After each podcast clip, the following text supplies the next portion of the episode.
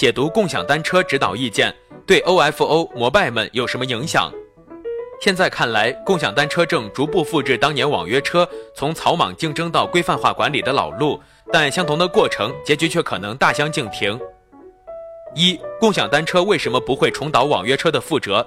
关于鼓励和规范互联网租赁自行车发展的指导意见，着眼点在于消灭恶性竞争和野蛮生长，将业态纳入有效监管。但从结果来看，对共享单车的影响很可能远不如网约车那样显著。这一点从相关企业的表态上可见一斑。网约车新政征询意见稿发布时，滴滴的答复是：此举将导致车辆供给骤减、司机减少、车费翻倍，并且使出行效率降低。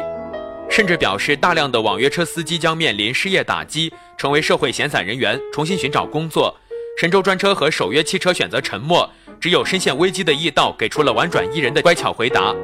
而这次共享单车新政不同。摩拜和 OFO 都不约而同的高调响应，之所以如此，当然是因为行业态势不同。那些影响网约车的因素在共享单车中并不存在。一人车矛盾对头部企业扩张的制约，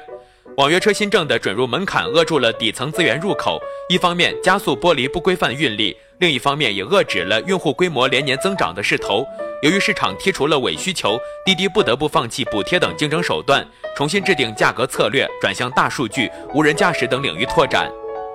二、成本因素制约产品策略。滴滴最初发展出一套应对新政的战略，即力争用低端的快车业务保持订单，并用小巴等业务截留短途接驳式需求。但现实是，快车的成本结构越来越无法承载滴滴赋予它的使命。而短途需求又面临共享单车的威胁，滴滴这才推出优享业务和专车五星计划来转攻高端商务市场。三、市场分层差异化明显，新政将网约车与巡游式出租车完全切割，定义为个性化出行需求，不再是公共交通的范畴。这使得所有玩家都要在规模和体验之间保持平衡，而类似的制约在客单价更低的网约车市场则完全不存在。二、解决了行业发展中的几个关键问题。一、明确定位，指导意见意味深长地回避了共享单车这个想法，表述为分时租赁运营的互联网租赁自行车，明确指出是城市公共交通的补充，算是给行业证明。虽然这份文件也消灭了另一个可能的风口，不鼓励发展互联网租赁电动自行车。二、严格管理，旨在根据城市的承载能力有序投放，避免恶性竞争。同时将十二岁设定为用户门槛，强化实名、免押等互联网信用和支付手段的应用。三、资金监管，明确押金和预付金账户分离，接受监管。支付和结算业务应通过银行和非银行金融机构完成，即租即押，即还即退。四、信息安全，对共享单车服务器设置以及数据采集和使用做了限制。三、对行业格局的深远影响。具体来说，那些随着风口起飞的、几乎把颜色用完，连摩拜和 OFO 都无暇顾及的创业公司们，这次可能真的要被政策消灭了。一、行业净化，小企业加速退出。指导意见如果实施，共享单车市场将标准化和规范化，在这个过程中受益的将是头部企业，因为这种低客单车的业务模式，决定了小企业无法进行有效的差异化竞争。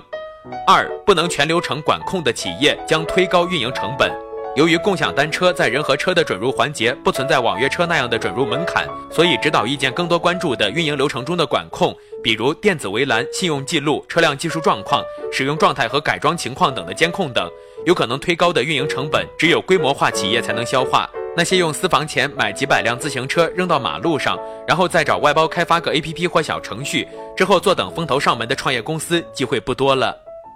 三、摩拜和 OFO 之争有可能出现异变。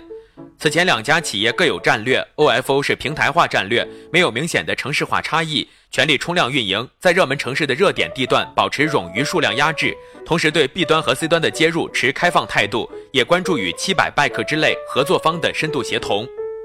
摩拜是技术化路线。在保持智能锁优势的同时，加速用太阳能自持的智能停车点的建设。这种停车点的无线信号搭配定位算法，可与摩拜的魔方系统实时交换数据，显示出摩拜早期做蓝牙通信模块预埋的先见之明。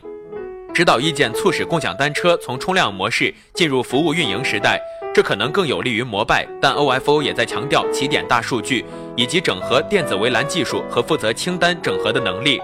终于驶上同一条赛道的摩拜和 OFO，这一次决斗的胜负才更有说服力。四、野蛮扩张期终结，行业进入生态运营阶段。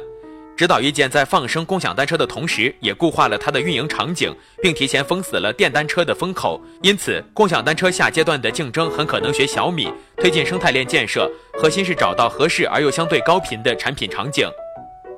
四、市场和消费端的影响。目前，共享单车的负面声音主要是过快增长带来的矛盾，比如乱停乱放等。指导意见的出台，一定程度上反映了这一呼声，但从市场和消费者的角度来说，情况又有不同。一粗放运营的代价将提高，共享单车企业在运营中所受的非正常干扰，如车辆过分占据公用空间、公车私用、蓄意损坏等，都是创新跑在用户习惯和政策法律之前的产物。指导意见给行业的两端都提供了一个契机，狂奔的企业可以停下来稍事喘息，而技术手段和信用体系的建立，也会让某些肆无忌惮的用户规范自己的行为。二管理难度。指导意见在两个方面强化了企业的责任：一是线上技术手段的运用，二是线下运营调度和监控能力。举个最简单的例子，虽然线上的实名账号体系可以封堵未成年人用车，但线下场景很容易破解这个限制。另外，电子围栏在网约车领域早有应用，但共享单车对定位的准确性有更高要求。